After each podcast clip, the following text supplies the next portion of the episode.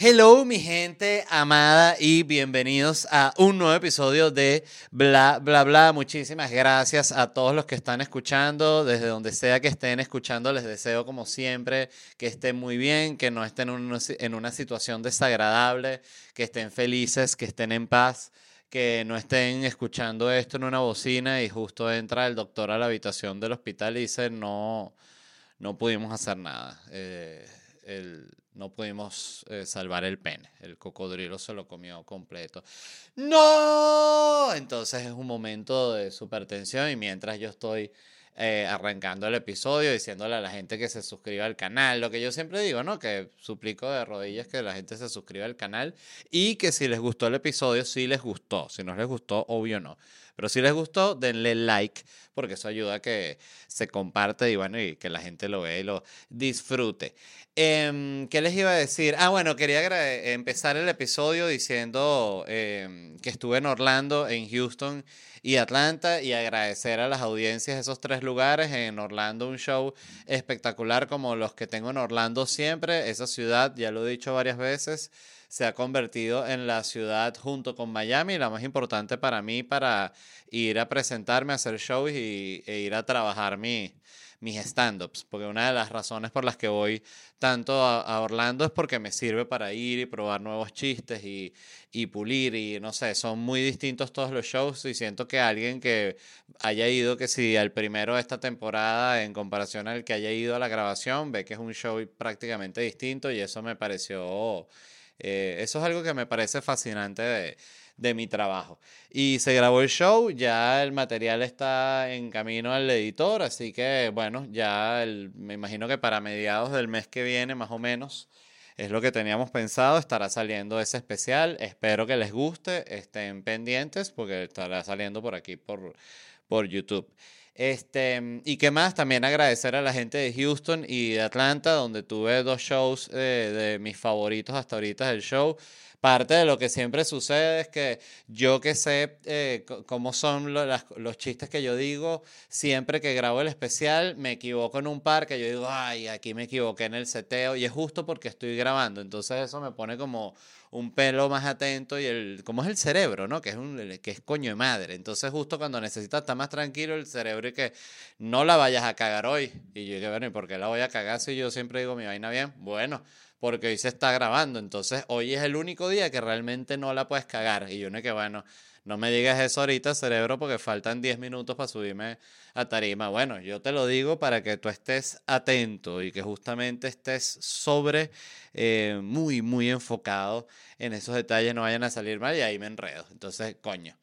Este porque siempre me ha pasado que tengo el show, o sea, el que ustedes vieron, los que hayan visto mis shows, y siento yo, capaz también puede ser eh, eh, puro autosaboteo y, y síndrome del impostor o algo así, que siento que el show que vino después es mejor. Entonces, pero capaz es percepción mía ya. En fin, lo quería comentar a tono de confesión. Pero muy buenos los shows, tanto el de Orlando, Houston y Atlanta. Me encanta ese teatro en Atlanta que se llama el Eddie Owens Presents. Es un teatro, teatro muy teatro, ¿ves? Ahí me pasó. Este, es un teatro muy acogedor, siempre he tenido shows muy sabrosos ahí donde me he sentido muy cómodo y es uno de los lugares donde siempre he querido grabar también un especial, pero evidentemente por la cercanía que tiene Miami me salía mejor grabarlo este en, en Orlando. Eh, pero tengo Atlanta en mente demasiado para grabar un show allá también. Entonces, pero bueno, quería agradecer a las tres audiencias porque siento que más allá de que disfrutaron el show, también como el compartir luego el show estuvo muy sabroso, este, sobre todo en Atlanta, que después del show había un buen grupo de gente esperando para saludar. Y, y cuando salí hubo como un aplausito y todo, eh, qué fino, entonces fue un momento muy bello cuando cuando me pasan esas cosas, que me pasó, por ejemplo, en New Jersey, también lo recuerdo, que como que salía del show, entonces, claro, se abrían las puertas y la gente veía directamente lo que era mi camerino, entonces la gente como que, epa, me hicieron así como que la foto y tal. Entonces yo me quedé así como un poco ponchado y dije, coño, si es verdad, me voy a tomar las fotos y ya. Este, y, y la gente fue un amor también, porque yo lo que siempre hago es que espero un poquito y después me salgo a, tomar las fotos y a saludar a la gente que siempre queda al final. Y, pero el punto es que la gente es súper cariñosa en Atlanta, este, de verdad lo agradezco muchísimo y, no sé, lo hace sentir a uno muy bien con, con, con su trabajo, o sea, ver la reacción de la, de la audiencia. En fin, este... Eh, estuve leyendo un tweet eh, antes de grabar que me dejó impactado que decía que gracias a la... Eh, era totalmente relacionado a la economía de Estados Unidos, ¿no? Decía que en relación a la inflación, ya como está la economía, los millennials y centennials, que bueno, parte de una... Yo soy millennial, tendrán para, para retirarse tranquila, tranquilamente, cómodamente, necesitarán 3 millones de dólares. Y yo dije... Menos mal, son solo 3 millones de dólares. O sea, no es así, yo, no es como que son 10, 8 millones, no, son 3. O sea, lo que tienes es que hacer un millón de dólares, ¿no? Y después te faltan dos más para retirarte tranquilo. Por eso es que la gente se lanza por las ventanas y termina indigente aquí. Es muy loco, o sea, de verdad. Este, yo siento, y una de las cosas que a mí más me ha impactado de Estados Unidos viviendo aquí es el nivel de gasto que, que, que, implica vivir aquí. O sea, es como que realmente vivir en Estados Unidos es como que estás pagando una suscripción, la suscripción más cara que hay. Es así de sencillo. Es como tener el plan con más canales, todo así, es como que sí, tienes a, eh, a Messi viviendo aquí a tres cuadras y Taylor Swift se presentó aquí ayer y hay mucho movimiento y todo, pero siento que la sociedad tiene que estar, coño, muy apretada. O sea, tres millones de dólares es una locura de plata. O sea, realmente el, lo hablamos una vez en un episodio, no recuerdo ahorita cuál era la cifra exacta. Había una cantidad de millonarios en Estados Unidos. A mí me impresionó la cantidad. Eh, lo podemos buscar rapidito. ¿Cuántos millonarios hay en Estados Unidos? Eh, hay en Estados Unidos, no, multimillonarios, países por multimillonarios, pero ¿qué son multimillonarios? No, multimillonarios son billonarios. En Estados Unidos hay 724, pero yo quiero saber es millonarios. Lista de millonarios. Multimillonarios. En Bolivia hay un, único, un, uno solo, un solo billonario en Bolivia. En Uruguay hay tres. Wow, tres, tres billonarios, los tres billonarios uruguayos, parece como una, para una serie. Eh, en Venezuela hay cuatro. ¿Cuáles serán? Seguro que si Cisneros, no sé cuál será el otro. Escotet, una vaina de esas. Bueno, este cantidad de millonarios que viven en Estados Unidos, este 21 millones de millonarios. Eso fue lo que me impresionó muchísimo. Exacto, 21 millones de millonarios, o sea, personas que tienen, eh, son 258 millones de habitantes que tiene y 21 millones son millonarios. Yo me quedé loco, y dije, verga, son que jode, me parece. Este, no pensé que fuese ni siquiera un, millón, pensé que eran, no sé, 500 mil, una cosa así. Estos son personas que tienen un millón de dólares este, o ingresos eh, que superen al, un millón de dólares. Eh, en total, no sé, o sea, como, pero no sé si es ingreso, porque si es ingreso ya es mucho más difícil, o sea, eh, ganar un millón de dólares es, jodido, o sea, siento que no quiero restarle mérito a tener un millón de dólares, pero me, no siento que, por ejemplo, aquí una casa así como medio normalonga puede costar que si no sé, cualquier cosa entre 300 mil y 600 mil dólares. Entonces cuando dices, bueno, si tienes una persona que tiene dos casas, tiene un millón de dólares, que parece, parece mucho, este, cuando, cuando, cuando, obvio cuando no vives aquí, pues igual me parece muchísimo dinero tener dos casas, pues. Eh, ¿Qué era lo que iba a decir? Este, pero bueno, nada, era simplemente para, para los que viven aquí en Estados Unidos, sepan que solo son 3 millones de dólares, no es así de nuevo. No es para que se asusten, no son 20, 3 nada más. Eh, ajá, importante, me voy a estar presentando este viernes, Noches en Miami, el viernes 25. Última fecha de esta temporada de Noches en Miami y luego paro hasta el 20 de octubre, si no me equivoco, este, después ya, voy, ya diré cuál es la fecha exacta, pero bueno, paro como más o menos dos meses Este, para nada, para esperar el nacimiento de, de mi hija y estar ahí a, full todas esas primeras semanas, ¿no? Voy a estar también, muy importante, con Manuel Silva, con nuestro podcast en vivo que se llama La Compañía. Vamos a estar grabando dos episodios en Miami, el 2 y el 3, y consiguen tickets en lacompañía.com. Y vamos a estar en Orlando el 7 de septiembre. Entonces, 2 y 3 de septiembre en Miami y el 7 de septiembre en Orlando. Eso es una grabación de un episodio en vivo, pero tiene toda una cantidad de secciones para, para interactuar con la gente, secciones que son distintas además para cada, para cada episodio. Y realmente es un experimento nuestro. Yo siento que va a quedar muy sabroso. Así que lléguense la compañía podcast.com Miami y Orlando. Em, este, ya les dije lo de los 3 millones de dólares para retirarse. Lo tenía aquí anotado. ¿Qué más les quería comentar? Ah, me, me, me, mandaron el otro día. Me pasa que de repente alguien que está viendo el, podcast lo graba así como una historia y te etiqueta, ¿no? Como que, ah, viendo el podcast, este, lavando los platos con Led Varela, la clásica, ¿no? Entonces, este, yo veo la historia y me, me llamó la atención que cuando vi la historia, lo estaban escuchando así como al doble la velocidad. Entonces estaba yo que, y recuerda suscribirse al canal, por favor, se lo suplico de rodillas. Me dice Miami. Y yo dije, pero, pero qué locura. O sea, me quedé muy loco porque, claro, la intención de uno es que no lo escuchen a esa velocidad, pero por otro lado, si lo quieren escuchar uno en esa velocidad, eh, eh, eso es libertad de la persona. Pero el punto es que también me vino a la cabeza, eh, porque esto, esto, esta historia la vi hace tiempo, pero lo recordé porque alguien puso en, creo que fue en Twitter que lo vi, que, que ya la gente, o sea, que la, sobre todo generaciones más jóvenes, lo que no sé si son los centennials o lo que viene antes de eso, que ya ven todo acelerado de las películas y que la vi toda adelantada, no me gustó. Eh, ¿Pero qué viste? No, me vi El Padrino en 10 minutos. Nah, huevo, una película tan mala. ¿Qué coño, no? Pero es que tienes que ver todo cómo se desarrollan los personajes. Justamente el director tuvo unas intenciones con esta pausa. Fíjate que está aquí el personaje cuando él se derrumba sentimentalmente y te da este tiempo para absorberlo. Y todo. Nah, una huevona heladilla. Y es todo parte de, de, lo mismo. Eso empezó con las notas de voz. Yo debo confesar, yo las notas de voz casi todas las pongo en 1.5. En 2, fíjese como ya ahí cambia todo, ¿no? En 2 ya me parece una falta de respeto con la persona, o sea, porque 2 ni, ni entiendo. Me pasa y, y, con, con Angélica, mi esposa, que la, la, la escucho que está escuchando una nota de voz que le mandaron y la tiene acelerada en 2 y es tan rápido que le tiene que dar de nuevo en dos para escucharla de nuevo. Entonces, cuando yo sacas los cálculos de los tiempos, o sea, la tiene que escuchar de nuevo porque la tiene al doble de la velocidad.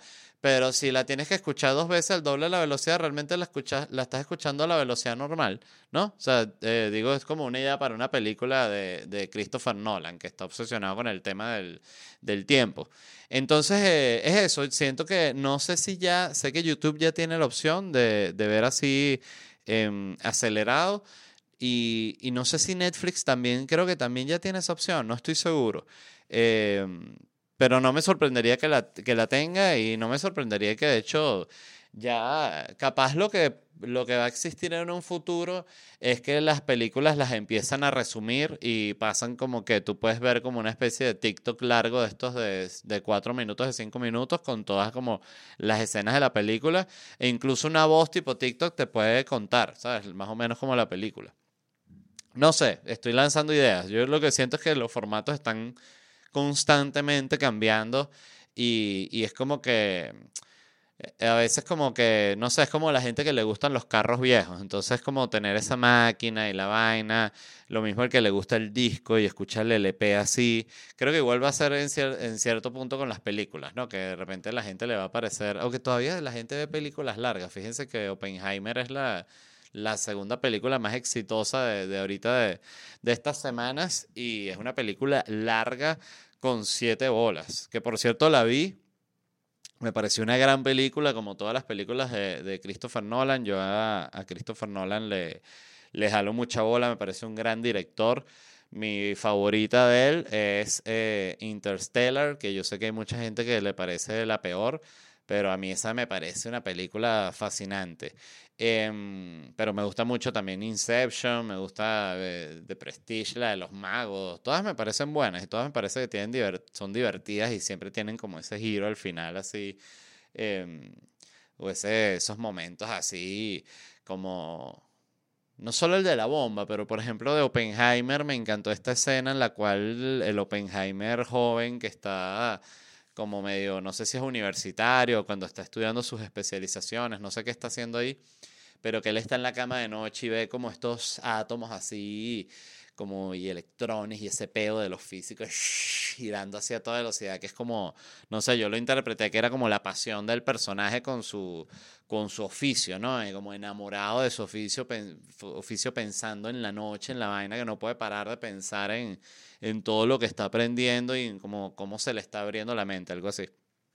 Eh, y me pareció una película espectacular, pero me pareció que igual, que como me sucede con todas las películas de Nolan, que siento que le sobra media horita, 20 minutos al final, porque toda la parte eh, del juicio y del, al final de la película, me, a mí me, yo estaba ya, coño, quería que se terminara la película, era como, ya basta, o sea, esta vaina lleva tres horas, por favor, ¿hasta cuándo?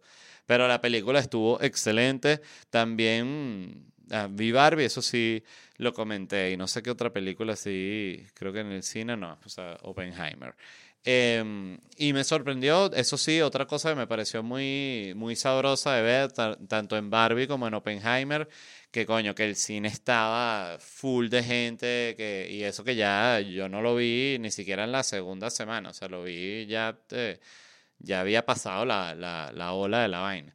Este, pero excelente película y recomendadísima. Ah, y no, la otra película que les quería recomendar antes de que se me olvide, porque además no la noté, es eh, Babylon, la de este Damien Chazelle, creo que se llama él, em, que es el mismo de Whiplash y de La La Land, eh, que otra película hizo de la, la, esta del hombre en la luna con, con Ryan Gosling, el de First Man, creo que se llama.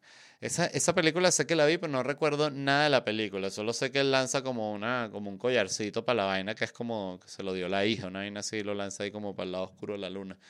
Esa es la parte que recuerdo. Em, bueno, esta Babylon, yo recuerdo que la había empezado a, ver. Em, y la primera escena era como que no terminaba nunca, que es como una fiesta, y me pareció como que me aburrió un poco. Y como de nuevo, cuando uno está viendo una película en su casa, em, si no te convence mucho a veces este, el, la, la como el rango de atención que uno, que aunque sea que yo tengo, puede llegar a ser bajo, este, cosa que no, no me, de la cual no me siento orgulloso, o sea, tal cual como todavía nada está acelerando las películas, que también lo he hecho. ¿eh? Em, pero el punto es que la, la, la, empecé a ver de nuevo y me pareció una película fantástica, eh, me encantó, me pareció una película bellísima, me pareció que el el actor, el que es el protagonista, que es un mexicano, lo hizo bestial. Eh, Brad Pitt, increíble, es un placer ver a Brad Pitt, es como, de nuevo, como ver jugar a Messi, a Cristiano Ronaldo, es como que, qué cool que está ese carajo trabajando y haciendo películas, eh, hace un personajazo, la película trata sobre este momento como que está pasando el, el está el cine mudo como en su clímax y aparece el sonido y cambia todo, ¿no? Cómo se graba cine, cambia todas las celebridades, cambia todo. Este, y es fantástica la película porque, bueno, porque es una película además muy eh, romántica, este, es una película eh, violenta también, es cómica eh, y es espectacular. Me encantó la película y sobre todo la secuencia final, que es todo este, que tiene como este, como homenaje al cine, me, me, me volvió loco. O sea, me gustó mucho, mucho esa película y se la recomiendo muchísimo. Definitivamente ese tipo es un... Bueno, ya lo, lo comprobó con Whiplash, pero es un gran director porque eh, La La Land, que a mí no, particularmente no me gustan los musicales, eh, me, me, parecen un poco, me, me, me, generan como una sensación así cuando uno está como, verga. Em, y La La Land yo lo vi como, la vi como tres veces, pero porque tenía unas cuestiones de dirección y de edición que me parecen fascinantes, como un tipo muy entregado. Em, muy, muy bueno. Este, pero que bueno, ¿qué más les iba a decir? Bueno, nada, el, eh, me llamó la atención lo de la historia de la persona que veía este podcast acelerado y pensé como todos los programas de la gente los graba con una intención y incluso eh, dice las cosas con un tono para lograr cosas y al final la gente lo ve acelerado hacia una velocidad toda loca porque lo que quiere es escuchar la ya eh, y todo eso le sabe a culo. O sea, me, no, de nuevo, no lo estoy hablando como hablando mierda de la vaina, simplemente me, me genera muchísima curiosidad. Este, y, y también, si, o si lo ves desde el lado positivo, es una manera de ganarle al tiempo, porque te puedes ver dos películas de tres horas en, que duran seis horas, te la ves en tres horas, aceleradas al doble, o sea, tiene su sentido. Em, siento, yo siento que es todo parte de lo mismo, que es la, la velocidad que le han metido a las redes sociales al, al contenido, que ha sido como un, como un acelerador muy arrecho y te da mucha ansiedad todo lo que es lento, todo lo que es así como que requiere estar sentado viéndolo, es como, es el, peor momento para, no sé, Paul Thomas Anderson, como estoy pensando en esa secuencia de, de mm, Petróleo Sangriento, la primera secuencia de la película, ¿no? Cuando está este tipo echando pico ahí que está buscando, no sé si es petróleo u oro, qué coño, eh, el, el protagonista. Y es una secuencia larga que yo creo que puede durar como unos 20 minutos donde no hay un solo diálogo, simplemente es el personaje echándole bola en total soledad a su peo, este, hasta que descubre una vaina y como que se entiende que, que em, em, empezó a hacer billete, como que empezó a mover la rueda, algo así. Este, pero es todo la ansiedad. Yo lo hablaba el otro día en el, en el show, que a mí me, me llamó mucho la atención una vez que que vimos una chama, recuerdo, un café, eh, estábamos mi esposo y yo en, en, en, San Francisco, la primera vez que hicimos unas vacaciones juntos y, y vimos esta chama que estaba eh, jugando en el iPad y, y veía el, el, Twitter en el celular y estaba en la laptop viendo Family Guy y era como que una explosión de ansiedad que, que te ponía nervioso verla y yo siempre lo comento porque uno, uno la ve y te pone nervioso, pero no en un sentido de superioridad así como de, ay, yo no soy así, sino que te ves reflejado en ella. Y, y bueno, y me pasó, por ejemplo, también eso, que tú estás, estás viendo en TikTok y te sale que si un fragmento de una entrevista que le están haciendo a Guardiola, por dar un ejemplo, y detrás lo que se ve en el fondo se ve que si un carro así que cae por una plataforma altísima y se vuelve mierda, o un autobús como un videojuego, ¿no? Se ve un videojuego, un muñequito que salta y agarra unas moneditas y uno se queda viendo el muñequito de las moneditas mientras escucha lo que está diciendo Guardiola y simplemente te preguntas qué coño estoy haciendo yo con mi vida, ¿no? Es interesante lo que te genera el TikTok. El otro día también me pasó en TikTok que me salió un video que era una pareja y que compramos este ATM, ¿no? Un cajero automático. De estos que ponen como en los abasticos y así las farmacias y vamos a, abrirlo a ver si, si le dejaron billete adentro, que bueno, que obvio no, y ellos como que no tienen la llave o se lanzan la excusa de que no tienen la llave para abrirlo así, volverlo mierda, entonces obvio primero que si los carajos que si con un hacha, nada, este después le meten que una sierra, nada, después este que si esmeril, nada, eh, luego no sé, le, con un pico, una pata cabra, nada, eh, al final un soplete, y cuando ya estaba así que estaba a punto de abrir la caja fuerte, se acaba el video. Y yo dije, ajá. Y me metí en la cuenta para ver si había una segunda parte, para ver si había que no, era ese video solo una cuenta así pelada. Y dije, ¿qué es esto? O sea, uno se queda muy consternado, me parece muy loco. Este, no sé si había contado ya esto de la caja fuerte, creo que no. Em, pero bueno, el punto es nada, que, quería comentar eso porque me llamó la atención. Este, eh, estuve en, de viaje este fin de semana, me tocó agarrar cantidad de aviones y me pasó una cosa bien extraña, que tenía una mujer al lado que sacó un sándwich así gigante y yo volteé y, y, le dije como que buen provecho, ¿no? Y ella me dijo como que sorry, entonces yo, ah, coño, a ver, recordé que que era una gringa, ¿no? Entonces me di cuenta que, que no sabía cómo decir buen provecho en, en, inglés, o sea, y me quedé que como que good food, excellent. eh, y es enjoy, enjoy, enjoy your meal. Y yo dije, mierda, no huevo, nada, qué pena. Me dio una pena. Este, ¿Y qué otra cosa? Ah, también quería comentar, ya para terminar de rantear y de, y de hablar mierda, que me impresiona mucho que siempre me escriben calvos, diciéndome que te estás quedando calvo. Entonces, claro, yo voy al espejo y me veo y digo, coño, sí me estoy quedando calvo, o sea, es totalmente cierto, pero, pero también hay otra verdad que es que todavía tengo pelo, o sea, yo tengo pelo aquí, tengo, o sea, tengo pelo en la cabeza, no, no, no me describirías como un calvo si me presentas en la calle, dirías otra cosa, el, el bicho, el, el carajo este, el de la camisa azul, este, no, no sé, o capaz sí, no sé. Me, ahorita me da inseguridad. Va a estar un calvo ya comentando el video. Estás calvo. Pero lo que me sorprende es esa obsesión del calvo de vivir en las redes sociales cazando hacia qué hombre le, se le está cayendo el pelo para ir a comentarle que está calvo. Estás calvo. O el feo que anda así todo el día así como si fuese como navegando una lancha, así como un peñero en el Instagram o en, o en TikTok o en cualquier red social para llegar así, para ver así como un pescador se acerca, está feo, verga, coño es su madre, vale. Este, y lo peor es que siempre te dicen cosas que además a mí, a mí lo que me, me arrecha, debo aceptar, es que son obviedades. Eh, me escriben mucho, estás viejo. Ah, no, pero ¿y cómo voy a estar que voy a, voy a ser un niño? Voy, me convierto, voy para el otro lado, como Benjamin Button. O sea, obvio estoy viejo a todo el mundo. Coño, esta Eva está vieja. Meryl Streep está vieja. Coño, claro que está vieja. ¿Cómo va a estar? Salió Jack Nicholson. Jack Nicholson salió en un partido de básquet. Está viejo. Coño, obvio está viejo. Tiene ochenta y pico de años. ¿Cómo va a estar? Va a llegar joven. O sea, es, muy loco, pero eh, no sé ni por qué lo, lo comento.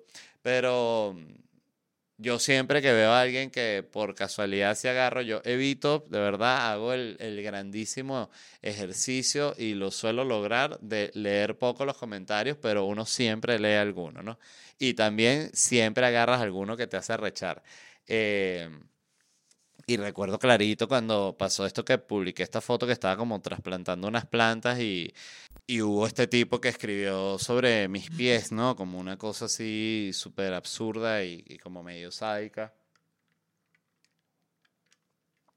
Recuerdo que hubo una chama que me escribió, ¡ay, qué pies tan feos! Así puso, ¿no?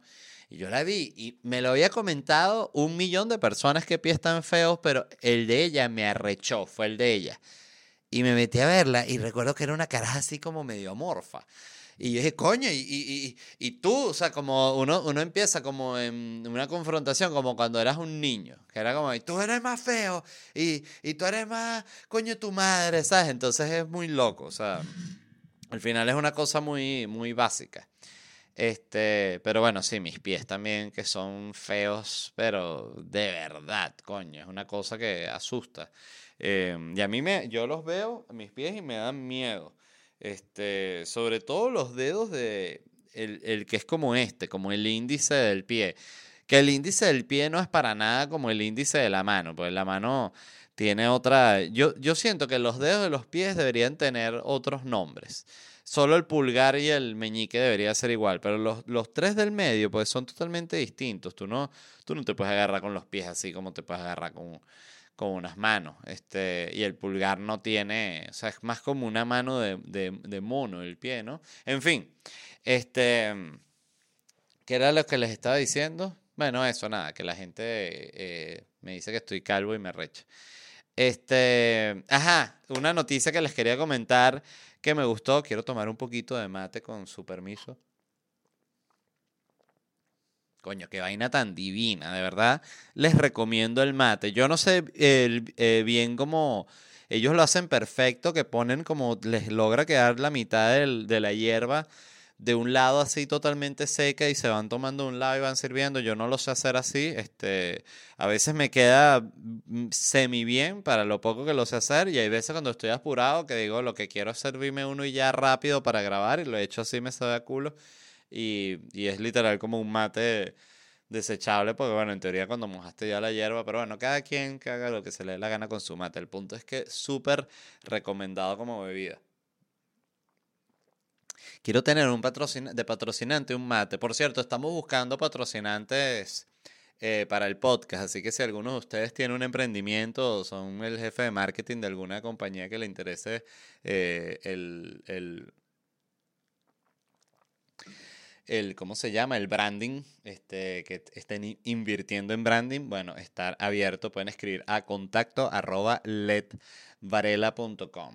Em, ajá, miren esta noticia que me gustó. Grindr, la aplicación de el Tinder gay, eh, está contratando empleados a través del app. O sea, y se supo que 25% de los usuarios de Grindr lo hacen para eh, generar contactos laborales, ¿no? Fíjense qué arrechos son los gays, ¿no? A veces hay que aprender de ellos también, porque fíjate que donde el Tinder, nadie está usando el Tinder para buscar trabajo, todo el mundo en Tinder para coger, ¿no? Para coger, para pa, coger, ¿dónde, qué se, ¿dónde se puede coger aquí? Entonces, eh, los gays son los que, que, todo el mundo dice, no, el grinder, el grinder puro para coger, y ahí no, coger, me contrataron una compañía me, me, me, iban a pedir, pensé que me iban a pedir una foto del culo y lo que me pidieron fue el currículum. Es así como funciona.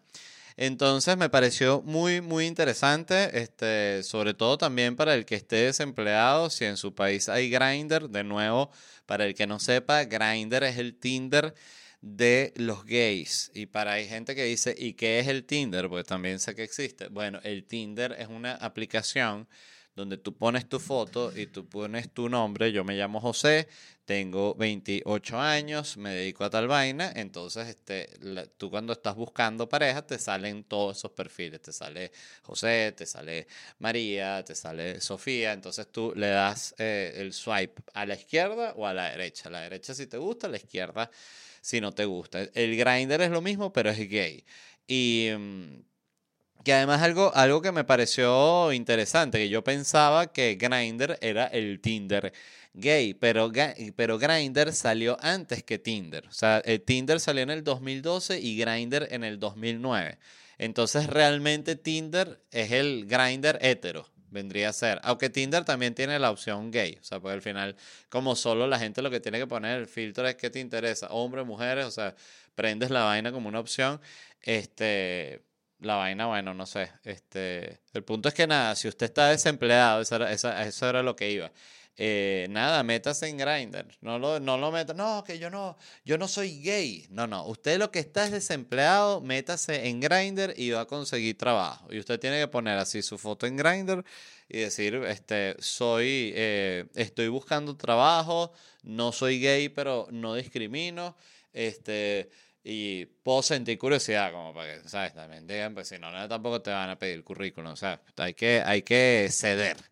Em, y también estuve pensando que qué raro que no hay más aplicaciones gays, ¿no? Como que el Google Gay, el LinkedIn Gay, el Google Map Gay. O sea, pensé en fundar algo así, que sea como el Google Maps Google Maps gay. Entonces es lo mismo, pero te, solo te muestra los lugares que son gay, gay friendly. O sea, una bomba de gasolina, gay friendly. No las otras ni te las muestra. Y donde ahí han habido actos de homofobia, ni te sale en el mapa para que el, gay ni siquiera sepa que existe. Este, Google Maps gay. Eh, yo siempre tengo muchas ideas. Para mí uno de mis grandes eh, complejos es que yo constantemente tengo ideas que no son relacionadas al medio en el que yo trabajo. Yo tengo incluso a veces ideas de aparatos que pueden servir para cosas. Por ejemplo, fíjense que el otro día estábamos en la consulta de, de mi esposa, donde siempre revisan que todo bien con la bebé y ella les hacen su examen de sangre y su cuestión. Este, y siempre que estamos ahí, yo veo que tiene unas máquinas arrechísimas, ¿no? Entonces yo siempre, mientras ella que si se la llevan porque la van a, pesar o le van a ir a sacar la sangre, lo que sea, yo siempre veo las máquinas y googleo, ¿no? ¿Qué máquina es esta? Para ver, pues yo quiero ver los precios. Y primero es un peo conseguir precios de esas máquinas. Todo te manda directo para la, para la página de la gente que vende las máquinas. Y cuando ves, estás buscando ahí precios, te dicen eh, precio, no mándenos un correo y nosotros lo llamamos para decirle el precio. Ah, bueno, pero qué misterio. Me provoca mandarles el, el, el correo diciendo, qué misterio, cuánto será. Y el otro día, pero yo siempre les pregunto a las enfermeras, ¿y esta máquina para qué es? ¿Y esta máquina para qué es? Soy una ladilla. Y, y pregunté el otro día, ¿esta máquina para qué es? Y me dijeron, no, esta máquina es como la que... eh, era, es como un láser para, como entendí yo, para aclarar la vagina. Y yo dije, coño, eh, qué interesante que siempre todo es aclarar, ¿no? O sea, todo es aclarar el ano, la- el blanqueamiento anal, el famoso blanqueamiento anal, blanqueamiento vaginal, reconstrucción vaginal. Entonces se me ocurrió una idea millonaria que es una máquina que te ponga la vagina negra, que te ponga, bueno, la totona negra, la cuca negra, como, como usted le diga. Pero es una máquina que es al revés, como la máquina de, de la inclusión. Además, ahorita que con todo lo de la sirenita, o sea, este, siento que esa es la máquina que, que hace, que está pidiendo la sociedad. Y a mí se me ocurren ideas así todo el tiempo y digo, ¿y, y qué hago? ¿Cómo mando yo a diseñar? No sé nada de medicina, no tengo licencia para producir una máquina médica. O sea, tengo como que llegar a la máquina de, a la gente que hace la máquina y proponerle a ellos que, que oye, que programen una máquina pa- para que oscurezca, en fin. Este, todo el tiempo ideas así eh, a la basura. Eh, ¿qué era lo otro que les iba a decir? Mm. Em, las. Ah, bueno, esta noticia, este, que el, ¿cómo se llama? La oficina del sheriff del condado de Pinellas, que queda en Florida, hacia el otro lado, Tampa, San Petersburgo, eh, publicó un comunicado en el cual le pidió a los ciudadanos de allá que dejaran de llamar denunciando las orgías de manatíes. Porque, ¿qué pasa con los, manatíes? Los manatíes se reproducen en como en manada. Entonces ellos lo que hacen es que literal hacen una orgía. O sea, se, se juntan un grupo así de manatíes en la orilla, porque además les gusta así en la orilla, bajito, como para no tener que estar flotando si está con esa eh, cojame- cojamentazón. Y hacen su orgía ahí. Entonces ellos se aparean y entonces, claro, la gente pasaba que si paseando un perrito a la mañana, un poco manatíes, ¡oh! ¡oh! ¡oh! ¡oh! Y la gente ahí, ese manatí se está muriendo, está sufriendo, ese que lo están mordiendo, ¿qué pasa? Entonces, claro, llaman a la policía, la policía se llega y decía, no vale, lo que es una orgía. Ah, no vale, yo me asusté, sí, sí, es orgía. Entonces fue tanto que tuvieron que llamar al, al community manager del, del- del- de la oficina del sheriff del condado de Pinelas. Yo no sabía ni que existía esta vaina Pinelas. Este, y, y bueno, ellos tuvieron que publicar un video, ¿no? Mostrando una de estas orgías y diciendo, si ven esta, esta escena, no llamen, ellas están bien, eh, ellas están en, en- no están pasándola mal ni nada por el estilo, esto es normal, ¿no? O sea, en, en ot- en otras palabras, es simplemente una orgía, no se preocupe. Em, me llamó la atención porque fíjense como lo mal vista que está la orgía, ¿no? En general, la, gente de las orgías debería hasta formar parte de- del grupo LGBT, ¿no? No, no hay, ¿no? LGBT o orgías de, de la gente de orgías, no, ¿verdad? Bueno. Em, deberían, yo siento que forma parte porque son también muy discriminados y nadie ve por los derechos de ellos, de los derechos de, la, de las orgías. Y, y- quería hablar justamente como de la hipocresía del humano, porque el humano eso, tiene prejuicios con la orgía de humanos, pero de repente estas orgías de los manatíes, ay, qué bonita la naturaleza, cómo se reproducen los manatíes. Hipocresía pura. Porque si, ¿por qué te importa? O sea, eh, eh, si está bien que lo hagan los manatíes, si lo hacen los humanos está mal. Igualito con, con la homosexualidad. Hay cantidad de animales que, que practican la homosexualidad seropeo.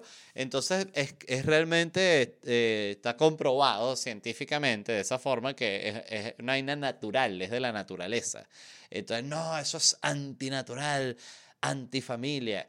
Que la gente se coja por donde se quiera coger. Ese es mi, mi punto, pues, mi, esa es mi, mi filosofía. Este, mm, me pregunto también si hay otros animales que sean hipócritas, como el humano. O sea, capaz la hipocresía, capaz los delfines son hipócritas, ¿no? Ah, te queda, te, te queda muy bien. ¿Qué? Nada, tu, tu, tu brillo así de piel de, de delfín. Pero lo estás diciendo con sarcasmo. No, no.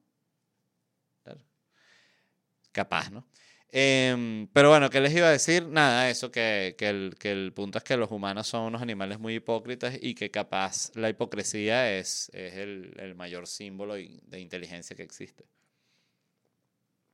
Dicho eso, les quería hacer eh, un par de recomendaciones. Ya les recomendé Babylon, eh, pero estuve viendo primero el documental de, de Deep, Depp, no sé si nunca sé si es Depp o es Deep, es Depp. Depp versus Hart, el, el, documental que habla del juicio de Johnny Depp y de Amber Heard me pareció fascinante. Eh, primero lo empecé a ver con mi esposa y los dos lo, empezamos a ver con este tono de, mierda y que qué estúpida la gente que estuvo pendiente de este juicio. Vamos a ver un rato, a ver si nos convence. la gente sí es tonta, ¿no?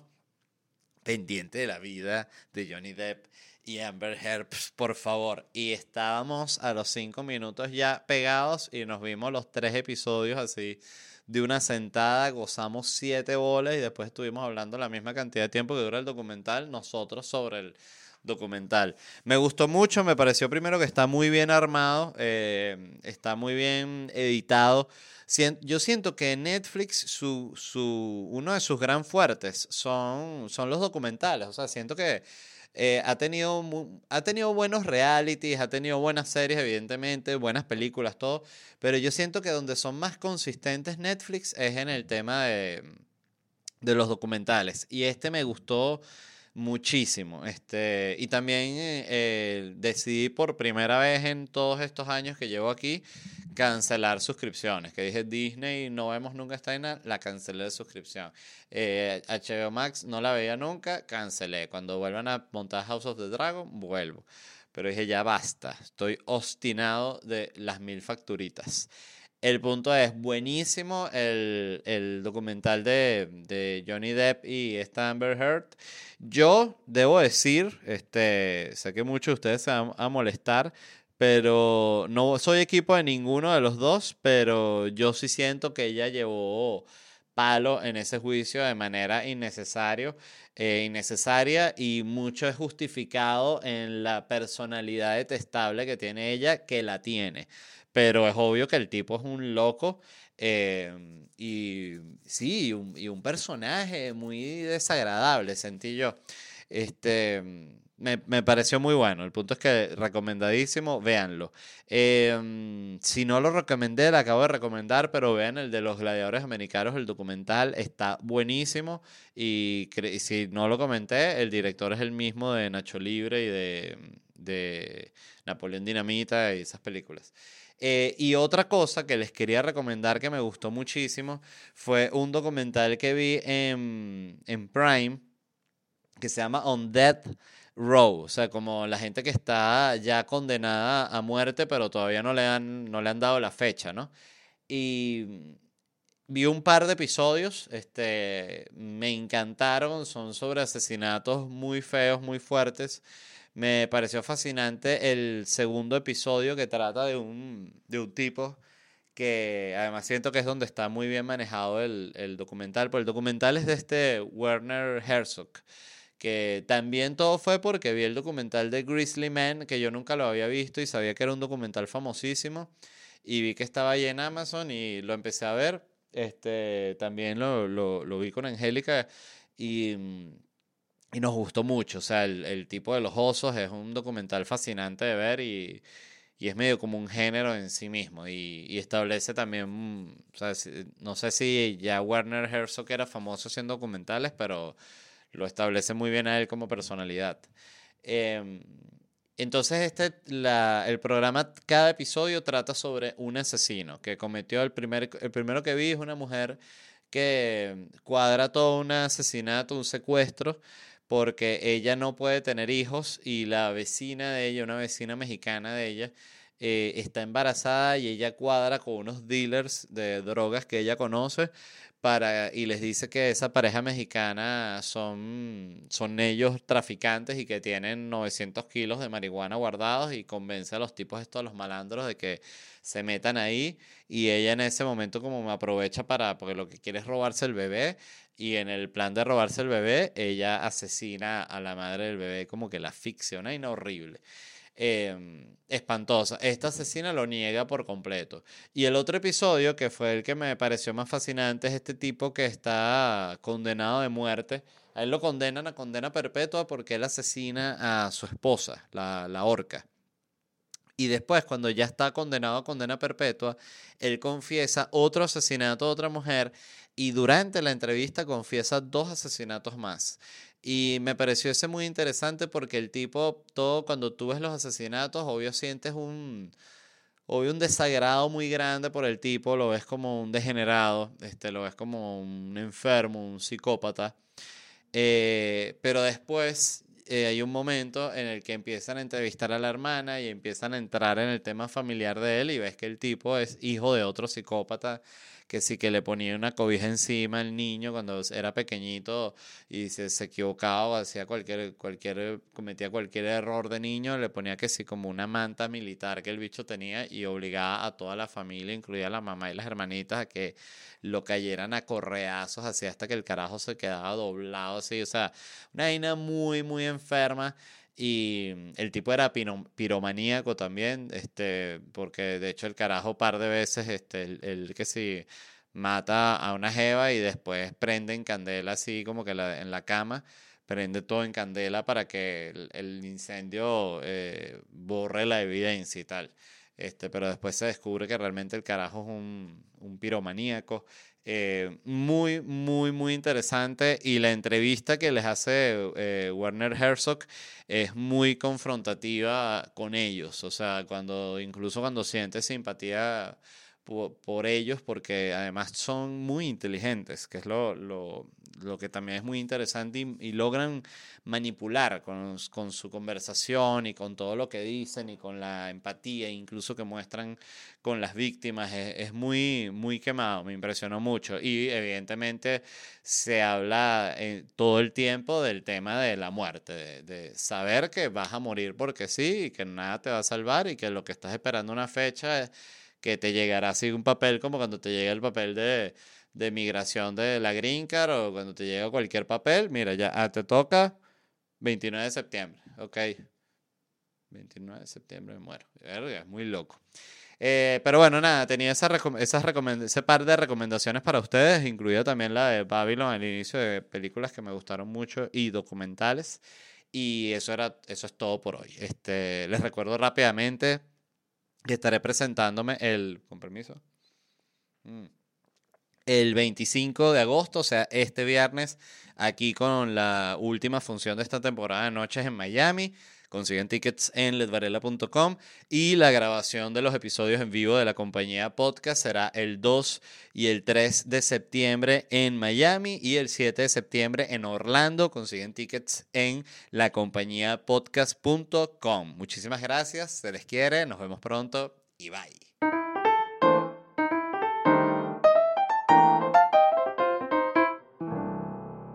¿Estás listo para convertir tus mejores ideas en un negocio en línea exitoso? Te presentamos Shopify. Tal vez no lo sabías, pero nuestro podcast More Than Mamis es un negocio y lo empezamos por supuesto para desahogarnos y hablar sobre la maternidad, no para convertirnos en expertas de ventas y del e-commerce. Así que sí, necesitábamos ayuda para vender nuestro merch y poner en marcha nuestra tienda. ¿Y cómo suena con Shopify? Llegó otra venta. Shopify es la plataforma de comercio que está revolucionando millones de negocios en todo el mundo. Ya seas un emprendedor desde tu casa o desde donde sea, Shopify es la única herramienta que necesitas para iniciar, administrar y hacer crecer tu negocio sin dificultades. Con Shopify puedo gestionar pedidos, envíos y pagos desde cualquier lugar, brindándote toda la información y estadísticas de tus ventas al detalle. Regístrate para un periodo de prueba con tan solo un dólar al mes en shopify.com barra sonoro, todo en minúsculas Ve a shopify.com barra sonoro para llevar tu negocio al siguiente nivel. Shopify.com barra sonoro.